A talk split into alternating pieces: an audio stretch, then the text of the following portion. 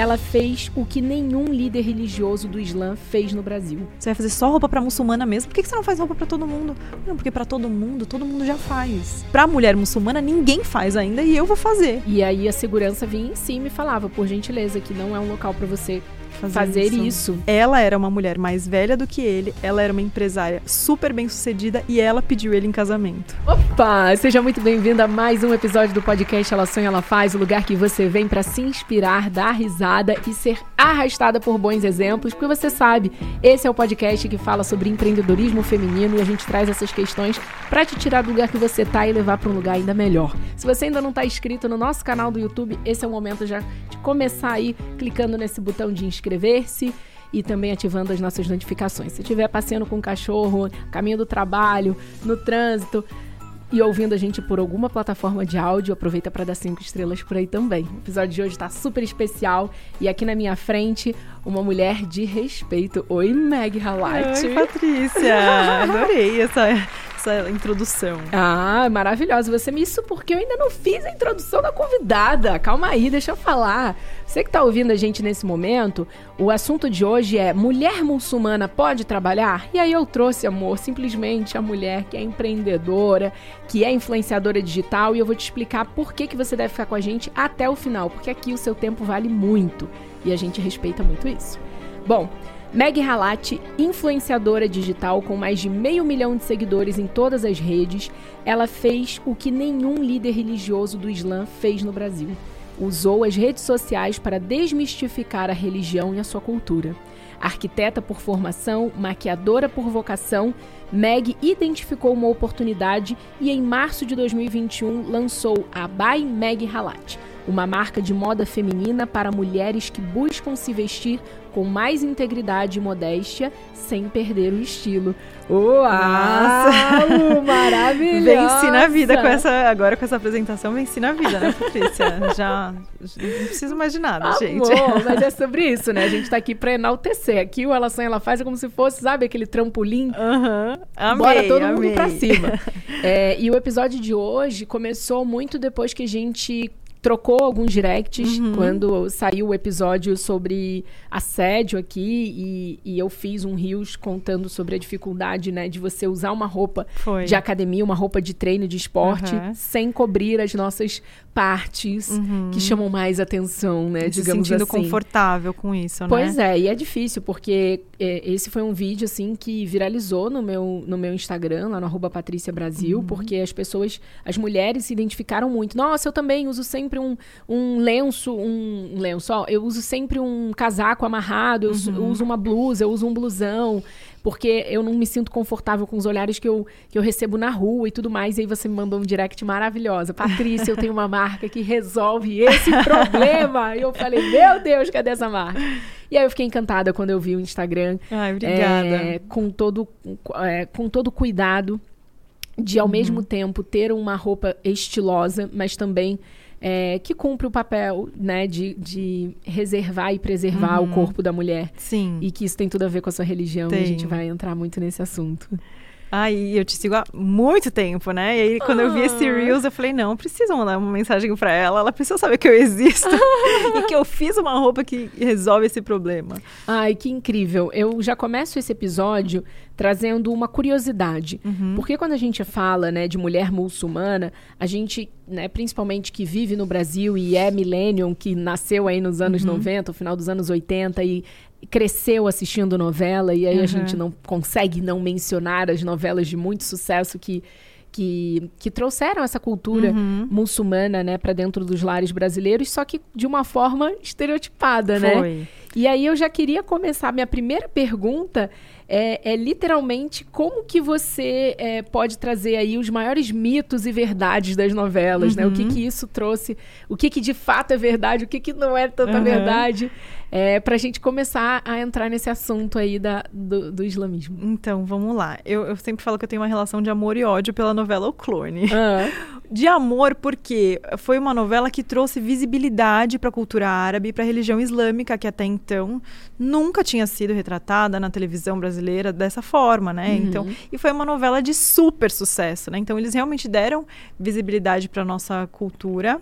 Uh, para quem não sabe, deixa eu falar que eu sou brasileira, né? Eu nasci aqui no Brasil. Eu, eu tenho que perguntar. eu tenho que explicar um pouquinho. Já quero, já É. pode aproveita conta, né? Já, já, já faz essa introdução. Vou Você nasceu no Brasil, mas a, a sua família é daqui? É, co- Como Meu é que pai é libanês, Aham. ele veio ainda criança para o Brasil, e minha mãe é brasileira. Então eu sou metade brasileira e metade libanesa. Inclusive eu tenho dupla cidadania, mas eu fui criada aqui no Brasil. Então, às vezes as pessoas falam muito, ah, é da sua cultura, mas no fundo eu acho que minha cultura é a brasileira, né? Porque eu sou Aham. brasileira, fui criada aqui. Mas enfim, as pessoas me veem com o véu e já associam a religião. Isso também é outra, outro estereótipo de que todo árabe é muçulmano ou de que todo muçulmano é árabe. E ambas afirmações não são totalmente verdadeiras, porque a pessoa pode ser japonesa e ser muçulmana, pode ser mexicana e muçulmana, e um árabe não, não necessariamente vai ser muçulmano. Existem árabes judeus, existem árabes católicos, existem árabes de todas as religiões. Uau, muito importante É. você trazer essa informação, porque Porque as pessoas acredito... acham que sempre o árabe é muçulmano, e não é verdade. Já começamos aprendendo, É, né? já é um primeiro estereótipo aí que a gente tem que tirar. E alguma curiosidade que você via na novela de algo muito. Nossa, tão forçando a barra. O que, que você via, assim, que de fato falava, putz, isso aqui acho que mais vai atrapalhar como é de fato a nossa, a nossa cultura e a nossa religião, do que de Uhum. fato ajudar as pessoas a entenderem como é de verdade. Bom, quando passou a novela O Clone, eu era muito pequena, mas eu me lembro, claro, de muitas coisas. Ah, um estereótipo super forte era de quando a, a- a Samira ficou menstruada pela primeira vez, que sujou o lençol de, de sangue, ela escondia para ela não ter que usar o véu. Então, tipo, parecia que no dia que ela menstruou, ela precisava usar o véu e ela não queria usar. E Então, eu- eu queria falar um pouquinho sobre isso, do, do uso do véu, né? Que apesar dele ser obrigatório dentro da religião islâmica, nós temos o livre-arbítrio para escolher quando que a gente vai usar o véu, se a gente vai usar ou se a gente não vai usar. Que é bacana. obrigatório pela religião, sim. Mas a gente é que vai tomar a decisão, por livre e espontânea vontade, de quando que isso vai acontecer. Eu comecei a usar o véu com 21 anos, eu tenho 29 agora. E ninguém da minha família usa o véu, mesmo minha família muçulmana. Nenhuma mulher da minha família aqui no Brasil usa o véu. Inclusive, quando eu quis usar o véu por minha vontade própria, minha família foi contra. Minha família árabe e Caramba. muçulmana foi contra, por quê? Eles achavam que eu ia sofrer muito preconceito aqui no Brasil, que eu não seria aceita no mercado de trabalho. São coisas que realmente acontecem, mas eu falei, eu vou dar a minha cara para bater. Não quero saber o que, que vai acontecer, eu vou eu vou fazer a minha vontade, porque a gente vive só uma vez, né? E é essa a decisão que eu quero tomar para minha vida. Então, fui em frente. Uau, muito importante. E quando você fala do véu, existe um nome específico. Vamos falar também dessa nomenclatura para a gente aprender a fazer, não só é, entender a maneira é, certa de usar, que é quando a mulher quiser, mas também o nome e como, né? E quem pode e quem não pode usar, de repente, também é Se chama falar. hijab, em árabe é Hijab. hijab, é. E, na verdade, qualquer pessoa pode usar o véu desde que ela use com respeito. Eu recebo muito essa pergunta. Ah, eu não sou muçulmana, mas eu acho, eu me identifico, eu acho bonito. Eu posso usar o véu? Pode, todo mundo pode usar. Desde que seja com respeito e que não seja como uma forma de acessório de fashionista, porque não é. Ele é parte de uma vestimenta religiosa e a partir do momento que a mulher é vista com o véu, ela é associada a uma mulher muçulmana. Então eu falo que a mulher muçulmana, ela literalmente carrega a religião na cabeça. O que, que isso quer dizer? A pessoa me viu com o véu, ela sabe que eu sou muçulmana. Então, ela já associou isso à minha religião. E todo comportamento que eu tiver em público, as pessoas vão associar à minha religião, mesmo que aquilo não faça parte da minha crença em si. Por exemplo, se eu tô num lugar e eu fui super mal educada, super ríspida com as pessoas e, e as pessoas me veem usando o véu, podem associar isso à minha religião e não à minha pessoa, entendeu? Sim, achar que todo mundo Achar que todo muçulmano é, é assim. muçulmano Então eu falo que é uma responsabilidade muito grande da gente. Não é só a roupa, é o comportamento, é a sua postura, é o que você vai falar em público, é o que você vai vestir. Então é realmente uma responsabilidade que a gente carrega com o véu, entendeu? E eu acho bem interessante você trazer isso, né? Que é como se tivesse literalmente na cabeça, você Uhum. carregando isso, porque isso eu acredito que traz também é, uma responsabilidade Uhum. maior, Sim. né, para os muçulmanos, para poderem ter é, uma clareza ali no, no viver, Uhum. né, no, no agir diante das é, de como manda ali a religião para Uhum. poder viver, entre aspas, dentro do- da lei, do, Uhum. que, do que rege aí a, a religião de vocês. Porque é muito interessante quando você não consegue escapar dos olhos alheios de um certo comportamento, né? Uhum. Então isso te deixa mais firme ainda, Sim, digamos, sim. no propósito. Eu E- acredito que sim. E eu acho muito interessante porque desde que eu frequento os Emirados Árabes, desde 2018, eu, eu observo como mudou a maneira da até dos turistas. Acho que esse amadurecimento da população como um todo. Eu lembro que a primeira vez que eu visitei a mesquita de Abu Dhabi, Ai, meu sonho conhecer essa mesquita Sheikh Zayed, daquela é, mesquita branca. Exato, é linda demais. E, e a primeira vez que eu fui, assim, eu. eu foi antes da pandemia, né? Uhum. E para mim foi um momento muito respeitoso ter que Uhum. botar uma roupa. É como se fosse uma questão de, de- literalmente eu tô honrando aquele local, Sim. respeitando aquele local Uhum. sagrado. É, e eles emprestam. Eu não sei agora pós-pandemia, porque quando eu fui lá eu já Uhum. tinha a minha própria baia, dá licença. Ai, É, maravilhosa. ah, depois da pandemia, mas antes eu usei a roupa que era emprestada, Uhum. você não precisava é, levar, levar nada, porque toda mulher que entra naquela mesquita precisava Uhum. cobrir realmente os cabelos, cobrir ali, é, ter ali uma roupa mais, vamos dizer assim, modesta, Uhum, né? Sim. E eu lembro também que as pessoas não, não, não sabiam se comportar ali dentro. E eu lembro que nesse momento as pessoas faziam sim- eh, gestos com as mãos, gestos religiosos. Eu vi gente na época fazendo como se fosse o, o Om, sabe? Do, Uhum. ah, acho que do budismo. Ou Sim, então, de- sabe de- quando de você faz a flor de meditação, lótus e tudo mais? E aí a segurança vinha em cima e falava, por gentileza, que não é um local para você Fazer, fazer isso, né? Então, Uhum. a- essa falta até de cultura para as pessoas vivenciarem um Uhum. país islâmico é, pode ser, assim, uma coisa muito...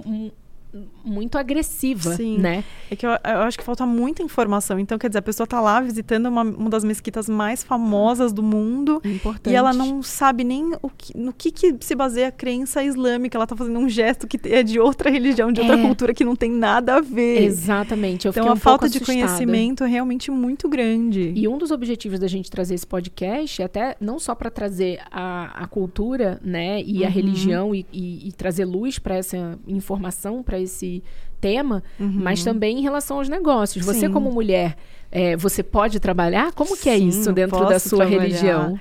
A mulher pode trabalhar, a mulher pode estudar, a mulher pode dirigir. A religião não nos impede de nada disso. Uhum. Muito pelo contrário, a religião.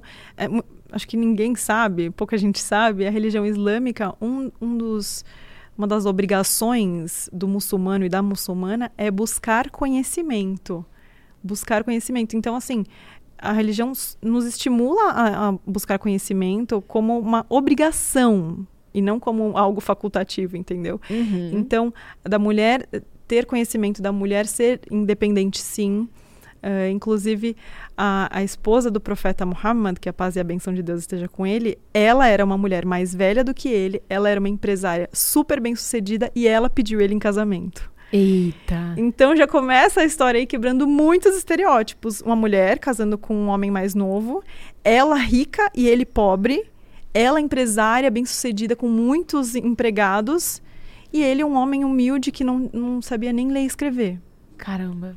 Então, a gente, quando você para para realmente analisar a história do, do profeta e, e a religião em si, você já, já cai em muitos estereótipos por, por baixo, assim, por, porque você vê que realmente é algo muito cultural e muitos estereótipos que a mídia criaram acerca da mulher muçulmana. Uhum. Então, aquele estereótipo da mulher oprimida, uma coitadinha que não pode fazer nada. A gente sabe que existem mulheres oprimidas em todos os lugares do mundo, inclusive aqui no Brasil. Então, muitas vezes é, é algo cultural, é algo de cada pessoa mesmo, e não que a religião ah, imponha isso, que a mulher não pode estudar, que a mulher não pode trabalhar. Imagina, Muito bacana. Inclusive, na religião, o dinheiro da mulher é da mulher. E Ai, ela vamos faz. falar sobre isso. Achei o máximo quando eu Ela faz o que ela quiser. muçulmanas. Fa- Fala disso. O marido, o dinheiro é de quem? Vai, fala. Vamos lá. Então, assim, o dinheiro do homem, o homem, pela religião islâmica, ele tem a obrigação de ser o provedor da família. Então, ele tem obrigação de pagar as contas, de sustentar a esposa, de, de pagar alimentação, de pagar vestimenta, de bancar. Bancar a casa, bancar Sim. tudo. E o dinheiro da mulher é da mulher. Se ela quiser contribuir com as contas da casa, se eles quiserem conversar sobre isso, é um problema do casal, mas a obrigação de ser provedor é do homem e a mulher pode ser a empresária mais bem-sucedida que ela quiser e o dinheiro vai ser dela. É assim. Muito bom. Eu fico pensando como que você, é, dentro de todas as oportunidades que você tem para poder informar a sua audiência, né, sobre literalmente como que você vive a verdade da sua religião e ao mesmo tempo num país como o Brasil. Eu queria que você trouxesse quais foram as perguntas mais absurdas que você já recebeu no seu Instagram, para a gente poder aproveitar esse espaço e responder de maneira coletiva. Tá. Vamos, vamos olhar Vou aí. resgatar, assim. Vamos resgatar, porque eu sei que você abre muita caixinha Uhum. e a mulherada pergunta, por exemplo, se você sente calor nessa roupa, Sim. se você é obrigada a se vestir assim, Aham. é, até na praia. Uhum. É, inclusive, você me mostrou. Ai, vamos colocar na tela, por favor, alguns looks da marca dela pra gente comentar também? Porque eu, eu acredito que empreender é encontrar soluções para problemas que até então não foram res- resolvidos, seja ele dentro Sim. da empresa que você trabalha, seja ele na sociedade, enfim, no seu bairro, enfim, no lugar que você vive. Eu, eu acredito que você tenha resolvido um problema é, dessa questão da mulher muçulmana precisar Uhum. a, a mulher que quer se vestir um- estilosa, mas sem é, deixar para trás os ensinamentos da sua religião, você trouxe essa solução para mulher, Sim, né? é, esse é, é o meu foto. burkini. Como é que é o no... Burkini. burkini? É, uma roupa que eu desenvolvi específica para praia, piscina e atividade física. Ela é toda em tecido tecnológico com proteção UV, então tem proteção solar. É um tecido que permite a pele respirar. E é esse o traje que a gente usa na praia para curtir como todo mundo. Então, ah, como a gente quem usa o véu, quem escolhe usar o véu, tem que cobrir todo o corpo e se vestir com modéstia, de forma que não mostre o corpo, não tenha transparência, decote, enfim, tudo fechadinho, né? Uhum. E aí muita gente fala assim, mas e na praia? Você faz como? Eu falo, gente, vocês acham que na praia eu vou lá usar biquíni, sendo que eu, no meu dia a dia eu tô sempre coberta? Claro que não, né? Se eu tivesse numa praia privativa, eu poderia usar um biquíni, por exemplo, só eu e meu marido, ou numa praia de, de mulheres que não tenha um homem nenhum, eu poderia usar um biquíni normalmente. Mas aí, um, aqui no Brasil, eu decidi lançar a minha marca porque eu, eu, como, como mulher muçulmana, eu não encontrava no mercado roupas que me representassem, roupas que eu me sentisse bem. Então, durante boa parte, eu usava o que estava disponível no mercado e não era não eram roupas que eu me sentia eu mesma, que eu me sentia confortável. Eu sempre me sentia mais velha do que a minha idade, porque as roupas todas fechadas Mais Ela- largas. É, me passava um ar senhoril, sabe? Eu tenho 29 anos, então eu comecei a usar o véu com 21. Então eu tinha muita dificuldade de encontrar roupa fechada num, num país onde o corpo é tão cultuado. E um país tropical onde as pessoas saem de biquíni na rua, por exemplo. No Rio de Janeiro é muito Sim. comum, né? A pessoa tá de Sim. shortinho e biquíni.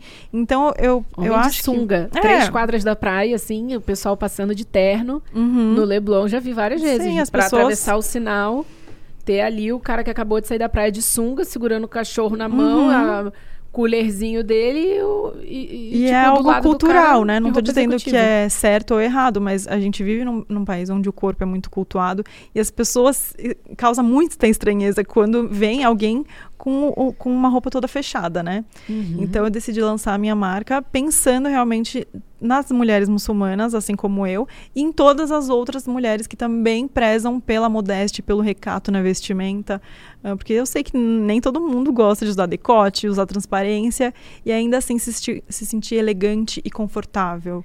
Eu acredito que aí, ag- agora olhando para um lado mais de negócio mesmo, Uhum. né? Se a gente for entender por que, que uma marca começa a fazer sucesso, é de cara porque ela atende uma necessidade de um público bem Uhum. específico, né? Seja é, uma, uma vontade de pagar menos, uma vontade de estar na moda, uma vontade de se sentir respeitada. Uhum. Cada marca entrega uma coisa diferente, né? Então, quando você entrega com a sua marca uma moda fashionista, porque é fashionista, uh, tem ali o look jeans, cadê que eu já vou adquirir? o look jeans, que é muito bacana. É, olha que lindo é, um esse sobretudo look. jeans. Eu e sou... por baixo eu tô com um conjunto, uma blusa e uma calça pantalona. Não, maravilhosa, maravilhosa. Então você entrega uma moda fashionista uhum. ao mesmo tempo que respeita essa crença. prerrogativa da sua, é, da sua religião e, e, como que você quer se, se mostrar para o uhum. mundo mesmo. Só que aí você atinge não só as mulheres muçulmanas, mas as mulheres até de outras religiões Sim. que buscam também Sim. cobrir mais os seus corpos. Uhum. Além das mulheres religiosas, você também busca mulheres que querem se vestir com mais é, estilo, mas também sem mostrar tanto o uhum, corpo. Sim. E aí vem uma necessidade que to é, todas as temporadas que eu vou para os Emirados para poder trabalhar, eu, eu encontrava esse problema aqui uhum. no Brasil para comprar roupa, porque calça social é, que não aperta a bunda ou não fica ali marcando, uhum. a, né? Você vai comprar um terno que tem uma, uma um, a mesma a, a calça e o terno do mesmo tecido e da mesma cor.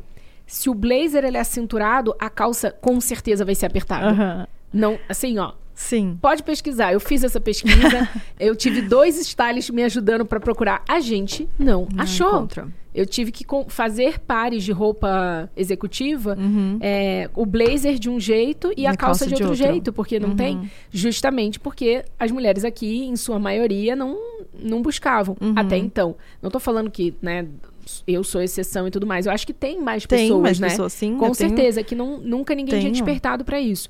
Então, se a gente for olhar por um viés de é, possibilidade de crescimento de marca, de negócio, você tem aí um oceano azul para surfar.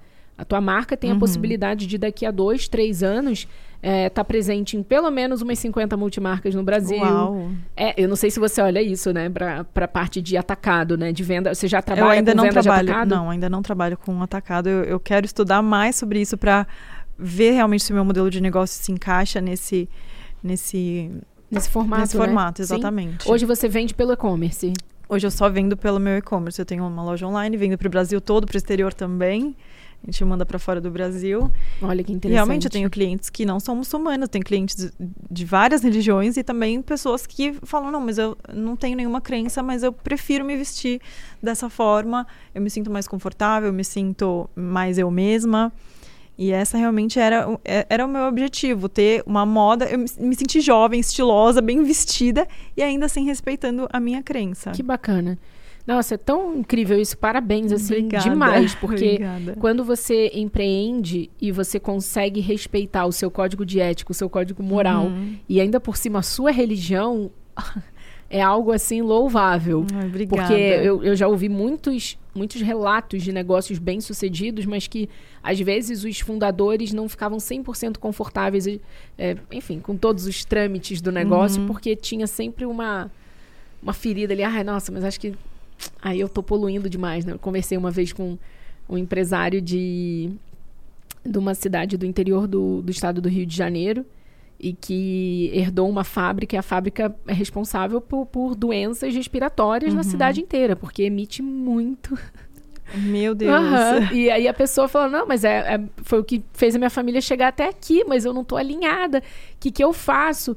E aí a gente, enfim, fez todo um direcionamento, mas não é todo mundo que tem essa oportunidade uhum. de, de começar um negócio já olhando para todos esses pilares que uhum. são importantes. Então, se você que está ouvindo a gente nesse momento, você já parou para observar se o negócio que você trabalha ele está 100% de acordo com o que você de fato respeita e acredita, uhum. o valor que isso entrega para a sociedade, como que volta para você, o respeito aos colaboradores. E se você é uma pessoa que tem o seu próprio negócio, você já parou para pensar se o seu negócio ele está respeitando o seu código de ética, moral, seus e, valores, e seus né? valores, seus princípios. seus princípios? Porque eu já fechei empresa por causa disso. Né? Uhum. Quando eu identifiquei que no mercado é, dos influenciadores digitais a gente lidava com pessoas que, que na frente da câmera de um jeito, desligava Acho. a câmera era do outro, e a minha empresa botando sete dígitos de faturamento por ano ou mais na conta dessa pessoa, eu falei, tem alguma coisa errada aqui. Eu não quero uhum. compactuar com isso. É uma decisão então, difícil. É uma decisão difícil. Né? É uma decisão difícil. Uhum. Até que o mercado amadureça de novo, eu não volto. Uhum. Porque não tem Não, não tem como eu fazer algo que vai contra é, o que realmente eu acredito Sim. e vivo essa verdade todos os dias, sabe? eu acho que hoje em dia, cada vez mais as pessoas estão é, buscando isso, sabe? Consumir de uma marca que esteja alinhada com seus valores, seus princípios, as suas crenças. Então as pessoas querem saber mais. Então, a questão da sustentabilidade, a questão de várias questões, as pessoas estão preocupadas realmente, não só com o produto final em si, mas tudo que aquela empresa representa, né? Uhum. Eu acredito muito nisso. Perfeito. É, o que, que eu acredito de fato em relação a, a tudo isso que a gente está trazendo? Não só mostrar o que, que é de fato a cultura e a religião, mas também para o viés do negócio. Uhum. E aí eu uhum. quero que você traga assim a sua formação. Você se formou em arquitetura. Sim, arquiteto mas você, urbanista. Você chegou a executar essa profissão? Eu... Você foi para maquiagem? Conta um pouquinho dessa sua trajetória. Tá. Eu me casei com 19 anos e. Gente, cedo, hein? Casei cedo, né? Você conheceu seu marido com, com quantos 15. anos? Com 15. É. Casou com 19. Casei com 19. E o meu pai falou: eu quero um diploma. Olha aí, olha aí, o, o, pai libanês, muçulmano, ele falou assim: Eu quero um diploma, não quero saber se você vai ser dona de casa, vai pendurar na parede, eu quero que você estude. Você quer casar? Então você vai ter que estudar. então foi assim. E aí eu entrei no curso de arquitetura e urbanismo, achando que eu ia amar. Meu marido, engenheiro, já era engenheiro é, quando eu entrei na faculdade. E durante o curso não me apaixonei. Assim, no terceiro ano já estava em depressão. Eita. por outras questões, enfim. E meus pais foram firmes comigo assim, tipo, você nos deve um diploma. Eita. O combinado foi esse. Eu já tive esse combinado. É. Então, Sei bem como é. Eu fui até o final, me formei em arquitetura com louvor, tá? E só que eu, eu sabia que não era minha paixão, meu coração, assim, é uma profissão que eu amo é uma profissão belíssima, mas a, a, chama que aquece meu coração não vinha da arquitetura, sabe? Sempre veio da moda e da beleza. Desde criança eu falava que eu queria ter uma marca de moda e meus pais falavam assim: que moda não dá dinheiro, ah, isso aí é besteira, bobagem, coisa de, de criança, de menina que tá sonhando. Tipo o um menino que fala que quer ser jogador de futebol uhum. e a menina que fala que quer ser estilista, os pais não dão muita bola, sabe? Então meus pais não. Eu não os culpo, sabe? Eu entendo. Hoje eu sou mãe, eu também entendo isso. E aí me formei em arquitetura. Falei, não, não é isso que eu quero. Não é isso que move meu coração. E aí, em 2016, eu já estava na faculdade, eu criei meu blog e as minhas redes sociais para compartilhar sobre os assuntos que eu gostava, que era uhum. moda e maquiagem. Só que não existia nenhuma influenciadora digital muçulmana no Brasil, né? Então, eu fiquei com muito medo. Eu falei, o que, que as pessoas vão pensar de uma mulher muçulmana na internet falando de moda e beleza? Eu fiquei um ano pensando em lançar o meu blog, minha, minhas redes, pensando, pensando, pensando. Falei, quer saber? Eu vou meter as caras, porque eu só vou saber se eu testar e se eu for lá e fazer acontecer. Adoro. Eu não posso ficar sofrendo, pensando no que seria. Eu acho que o meu sofrimento seria muito maior se eu passasse a minha vida toda pensando e se eu tivesse feito. Esse e se, Esse, e se? é o que mata é. a pessoa com pouca idade. Exatamente. Então eu falava assim, quer saber? Eu vou lá testar, se der errado, beleza, testei, meti as caras e pelo menos eu já, já tirei essa dúvida do meu coração, né? Adoro. E aí, com pouco tempo de canal, eu fui convidada pela Rede Globo para participar de programas para ensinar maquiagem. Não é de casa, um programa de sábado da Rede Globo. E também fui criticada por algumas pessoas, até da comunidade, tipo assim, uma mulher muçulmana tá indo lá na TV ensinar maquiagem, gente, essa exposição. E aí, por outro lado, eu falei, puxa, um canal de TV aberta, o maior canal brasileiro, está dando visibilidade para uma mulher muçulmana se mostrar como profissional da vida e não para dar entrevista sobre a religião em si. Porque até então, no Brasil, a mulher muçulmana só ia para a TV quando tinha algum atentado terrorista, quando tinha alguma coisa para dar uma entrevista, para falar alguma coisa sobre isso, que infelizmente acaba manchando, manchando a imagem da religião por um certo grupo de pessoas que não praticam em nada a fé islâmica e depois, quando fazem os seus atos criminosos, uh, são tidos como muçulmanos, né? Enfim. Sim. Então, até então, a visão que, que o Brasil tinha sobre a religião islâmica era totalmente negativa. Uhum. Então, até por isso eu tive muito medo de criar as minhas redes sociais, né? E aí, quando a, a TV começou a me dar visibilidade, eu falei, cara, que legal. Daqui a pouco a gente vai ver mulheres muçulmanas em outros lugares, é, repórteres, advogadas. É, porque, infelizmente, a gente vê um preconceito muito grande no mercado de trabalho ainda. Existe uma resistência muito grande em contratar mulheres muçulmanas. Isso é uma verdade. Então, o que a minha família tinha medo lá atrás, realmente é uma verdade. Eu conheço muitas pessoas que têm uh, um currículo assim invejável e não conseguem se colocar no mercado de trabalho. Então, foram empreender ou foram fazer outra coisa porque como carteira assinada é muito difícil. Nossa, que, que é. situação, né? Porque Sim. você vê, eu acho que quanto mais é, luz a gente traz para essa questão é, da mulher no mercado de trabalho, principalmente ainda em, no mercado de trabalho. Uhum. Não estou falando nem em cargo C-level, nem em cargos de liderança, uhum. né? Eu estou falando entrar trabalhar. no mercado de trabalhar. trabalho já é difícil. Você Exatamente. ser muçulmana ainda, então é Sim. é mais difícil ainda. Eu não tinha essa, é, essa é noção. muito mais difícil. Mas então... pensando, eu nunca entrei numa repartição, é. numa empresa e vi uma mulher uhum. lá. Exatamente. Eu, eu, faço essa reflexão, esse convite. Você já viu alguma mulher muçulmana usando o véu? Porque existem mulheres muçulmanas que não usam o véu. Inclusive, eu já recebi vários relatos de mulheres muçulmanas que era assim. Então, beleza, você foi selecionada, só que para você trabalhar na nossa empresa você não pode usar o véu. E eu acho isso de uma agressão tão grande, porque para mim o meu véu ele é parte da minha vestimenta, sabe? É a mesma coisa que alguém me pedir para eu me despir. Uhum. E aí eu imagino que você dentro da, da sua marca, né? Você tem aí o cuidado de na hora de começar a crescer o negócio tentar trazer essa mulherada Com junto, né? certeza absoluta, eu sempre penso nisso. Cada passo que eu der adiante, eu quero ter essas mulheres junto comigo, né? Dar voz à mulher muçulmana. Que bacana. Eu quero que a, as mulheres se sintam poderosas usando as minhas roupas, que elas se sintam seguras. Isso é um ponto também super importante. Eu não me sentia segura com as roupas que eu usava antes. Porque eu sabia que aquilo não estava do jeito que eu queria, eu não me sentia bem. Eu, eu ia nos lugares, sabe quando você se sente o patinho feio, assim, que você parece que você está fantasiada, que você não está vestida Sim. do jeito que você gostaria. Uhum. Então era isso que eu sentia usando outras roupas, porque eu ia em shoppings, em lojas, tipo assim, o que, que tem de manga comprida? Sim. O que tinha era o que eu comprava, porque eu tinha que me vestir, né? Então, era uma sensação sempre de frustração, de eu não estar tá me sentindo bem vestida.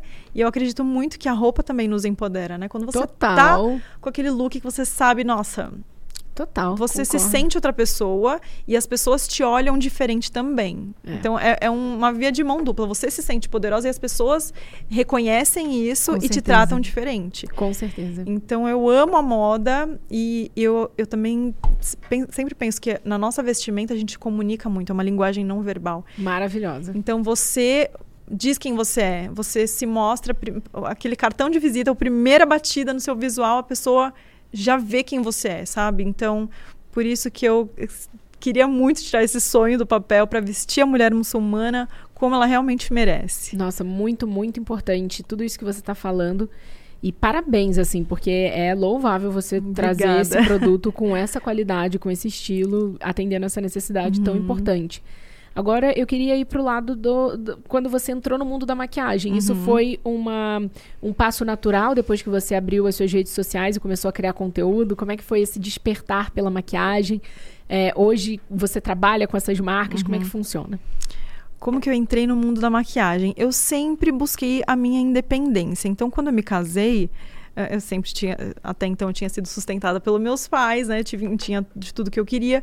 E quando eu casei, eu me via numa situação assim, tipo, eu vou ter que pedir dinheiro pro meu marido, é isso? Eu vou ali fazer minha unha, vou ter que pedir dinheiro para ele. Ai, não, gente, não nasci para isso não. Eu falei, não, eu preciso ganhar o meu dinheiro porque eu não nasci para isso. Eu- não era nenhuma questão de, de financeira assim de necessidade tanto, mas eu queria a minha independência, sabe? Então eu comecei a vender cosméticos na faculdade. Olha. Com- comecei vendendo, pode falar marcas? Pode. Comecei vendendo Mary Kay, eh, sendo consultora de, de beleza. E foi nesse momento que eu me apaixonei, assim, ainda mais pela maquiagem. Eu sempre gostei, mas eu até então não sabia fazer direito, né? Uhum. E aí, eu vendendo os produtos, eu sempre pensei o quê? Eu sou meu cartão de visitas. Então, eu tava sempre muito bem maquiada. E as pessoas falavam, nossa, mas o que, que você tá usando? Tá aqui, ó. Eu Total. tô usando isso aqui, essa base, esse batom, esse rímel, enfim. E aí que eu comecei a empreender, então. Então, eu sempre gostei de maquiagem, aprendi a me maquiar nessa fase melhor. E aí, quando eu criei as minhas redes sociais, eu comecei a compartilhar dicas de beleza, produtos, enfim. E foi assim. Gente, foi assim. é maravilhoso, né? Porque você falou agora de como você começou a empreender e tem tudo a ver com a marca que apoia o podcast Ela Sonha, Ela Faz, que é a Ruby Rose. Ai, amo! Amo Ruby Rose. Ai, que bom, porque a Ruby Rose é, é uma marca que existe desde 1980, tá em Uhum. 16 países. E realmente, para mulheres que querem começar a empreender através da venda direta, eles também têm. É uma novidade. Ai, até que que, bacana, eu. não sabia. novidade para mim, eu também não sabia. Aham. Mas já existe esse programa dentro da Ruby Rose que é possível pelo seu CPF você realmente começar ali o seu negócio, Que você legal. começar a trabalhar vendendo ali os produtos e você sabe da qualidade, Hum, né? Nossa, eu sou garota Ruby Rose, gente, desde sempre. Desde que eu criei as minhas redes sociais, é, um dos meus primeiros vídeos assim de maquiagem que viralizaram foi testando uma base da Ruby Rose, que era aquela da embalagem antiga de zebrinha ainda. Ai, que E aí foi até engraçado que foi nesse momento que a marca também me conheceu.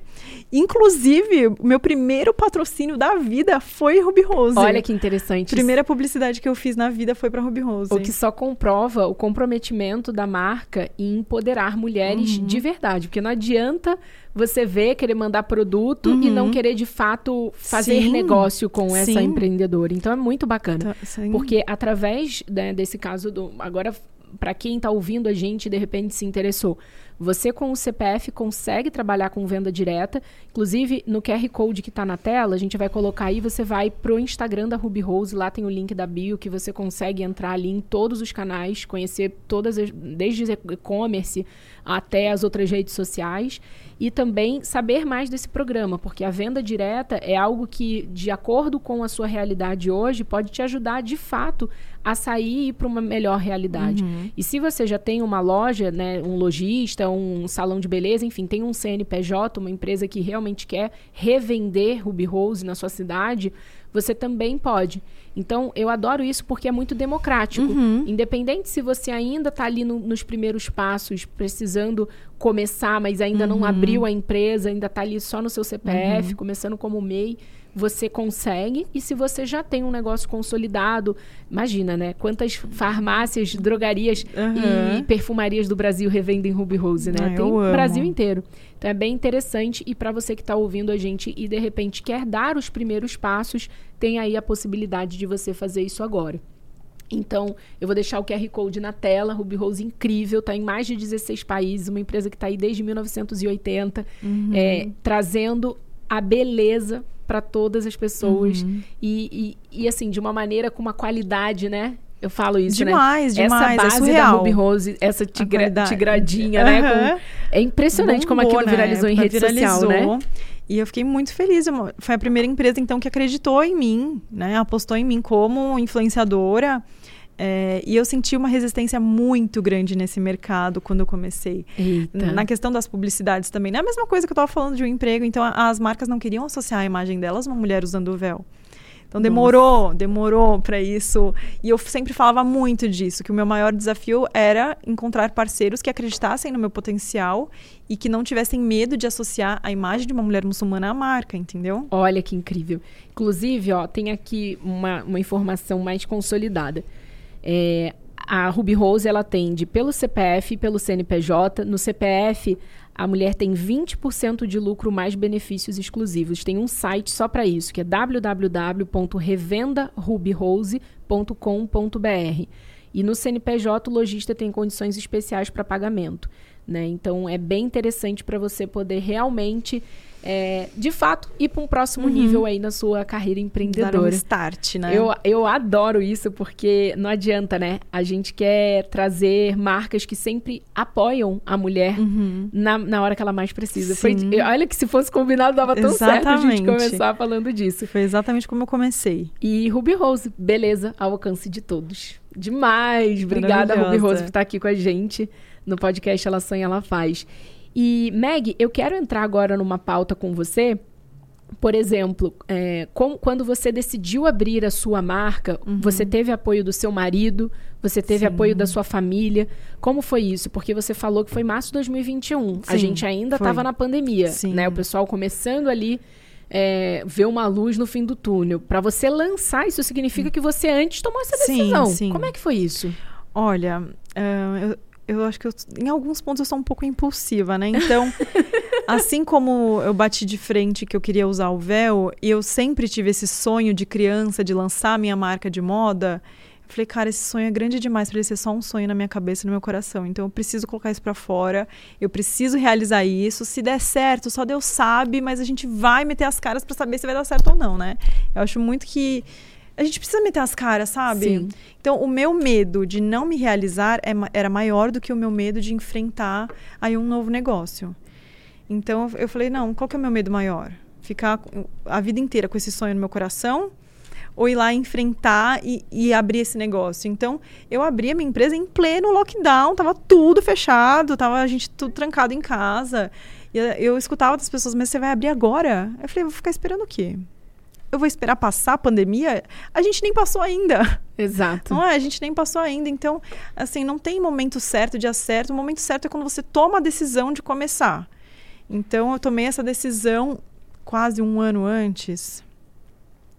Que eu falei, não, eu vou, eu vou pôr isso, eu vou pôr isso para fora, eu vou começar a pesquisar como que eu vou fazer para lançar o meu negócio. Também não foi tão loucura assim. Eu fui buscar estudar, fui buscar conhecimento. Eu falei, não, é o meu sonho, eu sempre sonhei isso, mas eu preciso saber como tirar isso do papel. Preciso estudar o mercado, estudar uh, como que eu vou materiali materializar isso, como que eu vou produzir. Total. Então eu fui estudar, falei, não, já que eu decidi que eu vou tirar isso do papel, eu vou meter as caras, eu vou uh, buscar conhecimento com quem entende. Então eu fiz mentorias, eu fiz cursos para me dar respaldo e, e firmeza nos meus passos, né? Nossa, isso que você está falando é tão importante, porque mesmo você se denominou assim, né? Impulsiva, Uhum. né? Essa- às vezes a gente precisa. Às vezes a gente precisa. né? Porque tem gente que fica esperando o momento ideal para começar a agir. Uhum. E você foi muito assertiva quando você falou que quando você começa a agir é que o seu negócio já está acontecendo ali. Você O já momento tomou ideal é a a decisão. decisão. É, o momento ideal é a decisão. E isso é tão importante também quando você fala que procurou profissionais, que você estudou, que você realmente ouviu de quem já tinha percorrido isso para poder te instruir da maneira Sim. correta, né? E, e aí é muito impressionante, porque hoje, qual é o produto que você vê? Vou até perguntar assim: qual que é o produto que você fala assim, cara, esse foi o meu tiro mais certo? Olha, foi recente que meu marido falou assim: não faz isso, não lança isso que não vai dar certo. Ah, a gente tem o Ramadã, que é o mês do jejum islâmico, é um mês onde a gente jejua de, do nascer do sol até o pôr do sol, e é um mês onde a gente fortalece a nossa fé, fortalece as nossas orações, então é um mês de muita entrega espiritual, né? E no islamismo a gente tem cinco orações diárias. E aí eu tava olhando as minhas roupas de oração e falei, cara, isso é muito feio. Umas roupas assim muito mal feitas, muito assim. Falei, por que, que isso tem que ser feio, né? Até então eu não tinha lançado nada, nenhuma roupa de oração. E aí meu marido falou assim, Meg, você vai lançar roupa de oração islâmica. É um produto super específico. Porque até então eu tenho clientes que não são muçulmanas, enfim. Ele falou, isso é muito específico. Isso, isso não vai dar certo. E era uma roupa que ela até saiu um pouco caro, assim, o meu custo, né? Mas eu falei, não, eu vou apostar. Eu quero o específico. É isso que eu quero. O poder do super nicho. Gente, eu vendi tudo em uma semana. Que isso? E eu fiquei tipo, não, não tô acreditando. Eu fiz uma reposição e, e- tipo, ven- vendi super rápido. E eu falei, eu atingi o público que eu queria, que era justamente as mulheres muçulmanas. Então foi um produto assim que me deu uma porta de entrada para muitas novas clientes muçulmanas, que é o público que eu quero atingir, né? É para elas que eu crio as minhas peças. Gente, acho o máximo. Então foi um tiro assim que eu, eu fui com medo, mas eu falei, não, eu vou. É o específico que eu quero. E vai dar certo. E, e as pessoas, e eu fiz uma roupa de oração linda, com uma renda chantilly. ah, Gente, agora eu quero ver essa foto, né? A gente Ai. vai botar, não precisa ser agora, mas a gente bota vou- aí. eu vou mandar pra quem estiver ouvindo no. é, quem estiver ouvindo no Spotify vai ter que ir lá pro YouTube, que no Vai, YouTube vai a gente vai ver. colocar a foto aqui, ó. Aham. E é uma, uma vestimenta que a gente não encontra para vender aqui no Brasil. É uma coisa É assim. verdade. Que ah, ou você manda numa costureira fazer, então são pouquíssimas pessoas que têm. E, e aí eu falei, não, eu quero fazer, porque eu quero que as pessoas tenham acesso a esse tipo de produto. Existem muitas muçulmanas no Brasil. Sim. E ninguém vendendo uma roupa de oração bonita? Como assim? Um momento de oração, a gente, eu, eu- a gente acredita muito que a gente tem que se preparar para esse encontro com Deus, né? A gente tem até um ritual de purificação corporal, onde a gente lava o corpo de um jeitinho específico para estarmos limpas e limpos para esse encontro com Deus. Então, por que não uma roupa linda para esse momento de oração, né? Então, esse foi o meu, o o meu pensamento ao Nossa, desenvolver essa encantada. roupa. Tô encantada, inclusive, porque é, quando eu voltei, da, agora no primeiro semestre de, dos Emirados, é, eu voltei faltando dois dias para começar o Ramadã. Uhum. Então todas as lojas tinham coleções assim. Aham, e eu especiais pro amei. Ramadã, né? Inclusive, eu comprei uma roupa para poder participar de um evento junto à Sheikha Hindi, que é a Sheikha do Emirado Árabe Uhum. de Sharjah.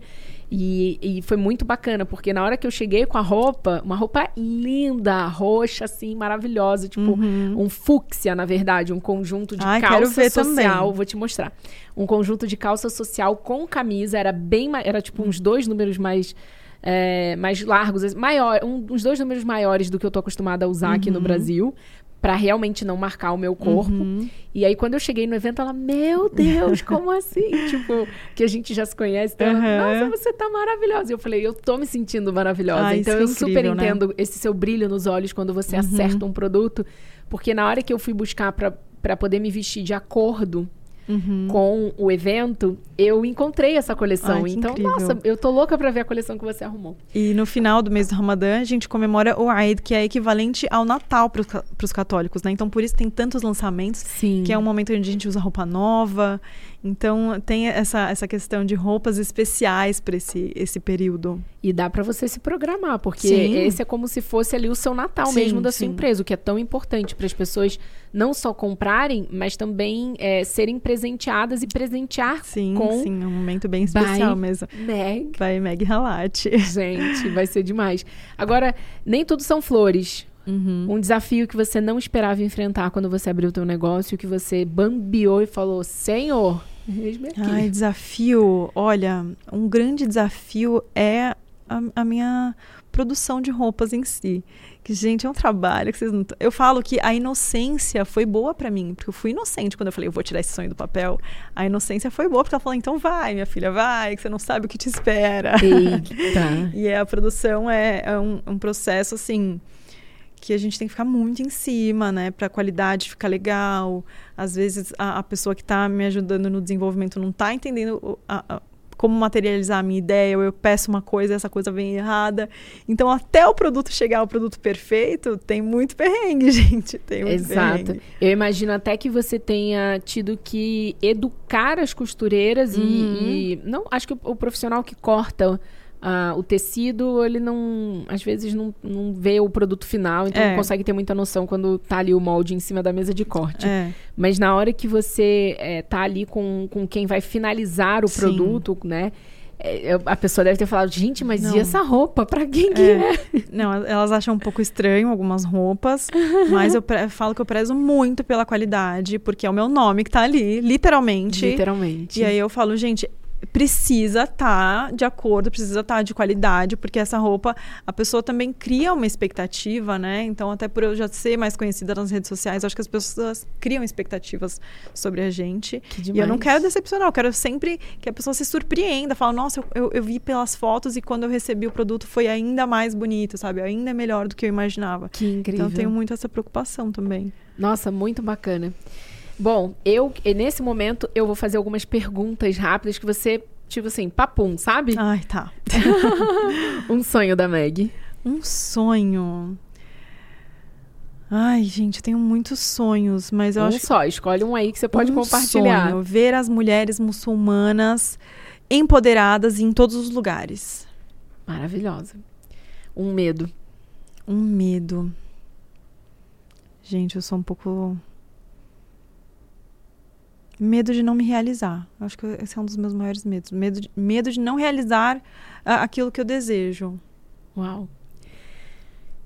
Em 2023, a Meg, a By, By Meg Halat vai estar. Três pontinhos. Ai, um sonho grande que eu tenho é abrir minha primeira loja física, o meu primeiro espaço físico. Então, se Deus permitir, com muito trabalho, eu espero em breve poder ter um espaço físico. E planos para o próximo ano, esse ano está na mão de Deus, então, né? É, Maravilhosa. vamos trabalhar para isso. Demais. E tem, por exemplo, última pergunta, nesse caso de papum. Uma pergunta que sempre me fazem, mas eu nunca tive oportunidade de responder. Hum. Ah, sempre me perguntam a questão do calor, né? Que eu acho que eu não respondi. Se eu não sinto calor, eu não respondi isso, né? Vamos entrar nisso. É, gente, se tá calor, tá calor pra todo mundo, não é só pra mim, entendeu? Então, se tá calor, eu vou estar tá com calor. Não tem. Minha roupa ainda não foi desenvolvida pela NASA pra ter um, uma refrigeração. Então, se tá muito quente, claro que eu vou estar tá com calor, mas se tá frio, também vou estar tá com frio. E eu já a, me adaptei muito bem ao véu. Eu acho que é uma questão de, de hábito também, sabe? Sim. E eu acho que às vezes as pessoas que você coloca a sua dificuldade já na sua mente, assim, tipo, meu Deus, eu vou morrer de calor. Não. Sim. O véu é um tecido leve. Você não vê homens trabalhando de terno e gravata e blazer o ano inteiro? É Sim. a mesma coisa. É. E tem uma questão também que a, a maioria ainda não, de repente, não entendeu o tecido que você usa na roupa faz toda a diferença. Com certeza. E todas as minhas amigas muçulmanas, elas têm véus e as abaias de seda pura. Ai, eu luxo. fico chocada. tipo luxo, assim, né? não, eu, um baita calor. Eu uhum. falei, gente, mas é como se bate um vento, um negócio esvoaçante. Uhum. Realmente é muito faz toda a diferença. Faz toda a diferença. Ter esse conhecimento sobre os tecidos faz toda a diferença. E é algo que eu prezo muito na marca também, de ter esse conforto térmico nas peças, né? Então, claro, tem algumas peças que são de poliéster, porque dá um caimento melhor, enfim. Mas eu prezo muito por essa questão de ter fibras naturais, ter tecidos que dão essa, essa, esse conforto térmico mesmo nas Sim. peças, porque são todas todas peças fechadas. Eu não faço roupas de manga curta. Então eu, eu penso assim, já que eu escolhi isso, esse nicho, eu vou até o fim, né? Que demais. Então eu não faço roupas de manga curta e eu vendo manga longa o ano inteiro. Nossa, foi, foi é uma escolha bom. minha, é. Inclusive, você que está ouvindo a gente pensando assim com as suas ideias aí, esses projetos que você está na gaveta há anos e você ainda não teve ali a, a, a impulsividade de tirar do papel, independente do, do cenário uhum. da sua vida, é, tá aí uma, uma estratégia que você deveria prestar atenção. Um, o produto ou serviço que você pensa em tirar do papel, ele resolve de fato um problema real? Uhum. Ou você está colocando, você está supondo que existe um problema, uhum. né? Outra questão, você tem a oportunidade de ter um produto ou um serviço super nichado, uhum. porque é, é para mim, assim, ó, o, o sucesso do teu negócio tá no super nicho, uhum. entendeu? E você vai vender roupa de manga comprida o ano inteiro por muitos anos, porque uhum. você tá ali no, dentro de um. E, e quando eu falo nicho, gente, é, é, dentro de uma. Como que eu vou falar? De uma especificidade, de uma camada, é, e você vai ali tendo cada vez mais clareza sobre as uhum. necessidades do seu público, como Sim. você falou da roupa da oração. E eu até fui questionada sobre isso quando eu falei que eu ia lançar minha marca. Teve gente que falou assim: mas você vai fazer só manga comprida mesmo? Você vai fazer só roupa para muçulmana mesmo? Por que, que você não faz roupa para todo mundo? Não, porque para todo mundo, todo mundo já faz. Para mulher muçulmana, ninguém faz ainda e eu vou fazer. Então isso foi assim, eu falei, não, eu vou no nicho mesmo, é isso que eu quero, porque para quem eu quero ninguém tá fazendo ainda. É esse público que eu quero, o que ninguém tá fazendo ainda, entendeu? Gente, eu amo. Esse é o corte, hein? Maravilhosa! Eu amei. Ai, obrigada. Meg, eu quero agradecer a sua presença. Ai, eu que agradeço por ter tido essa oportunidade de estar aqui hoje. Meu primeiro podcast em grande estilo com Patrícia Brasil. Ai, gente. Tô super honrada e feliz de estar aqui. Amei, amei, amei. Prazer todo meu. Onde as pessoas te acham nas redes sociais? Tanto você como criadora de conteúdo e como a sua marca também. Fala aí, por favor. Então, no Instagram é Meg Underline Halate, TikTok é Meg Halate tudo junto, YouTube só joga Meg Halate que vocês me encontram e o Instagram da minha marca é by Meg Halate. Meg se escreve com A M A G H A L A T. Perfeito, eu ia, eu ia soletrar, mas que bom que você já fez isso. Eu sei que é um nome um pouco exótico, então nem todo mundo sabe De qualquer escreve. maneira, a gente vai deixar todos os links na descrição desse episódio. Então, se você quiser se conectar com a Meg, é, entrar no e-commerce dela, que eu já tô aqui querendo. eu já tô aqui, amor, já de cara. Quero agradecer mais uma vez a sua presença, dizer que eu desejo muito sucesso para o seu negócio. Obrigada. Que é, você possa ter muita clareza de resolver cada problema, cada necessidade que a mulher muçulmana tenha no seu dia a dia e você possa traduzir isso em roupas, em produtos que vão trazer mais praticidade, mais estilo e mais propósito no Dia da Mulher. Obrigada, Patrícia. Parabéns, Desejo viu? tudo em dobro para você. Obrigada. Maravilhosa. E você que está ouvindo a gente até esse momento e ainda não deixou o seu like nesse episódio, deixa o like, se inscreve no canal. É muito importante para a gente continuar trazendo conteúdos como esse. Deixa aqui nos comentários também se você tem alguma curiosidade sobre mulher, empreendedora e muçulmana. Coloca aqui que a gente vem e, e, responde você e comenta também. Esse é o momento que vai ter um QR Code na tela, com onde você pode ir para todas as nossas redes do Ela Sonha Ela Faz. O Ela Sonha Ela Faz é uma plataforma de empreendedorismo para mulher e a gente acredita que empreender vai muito além do que abrir um CNPJ.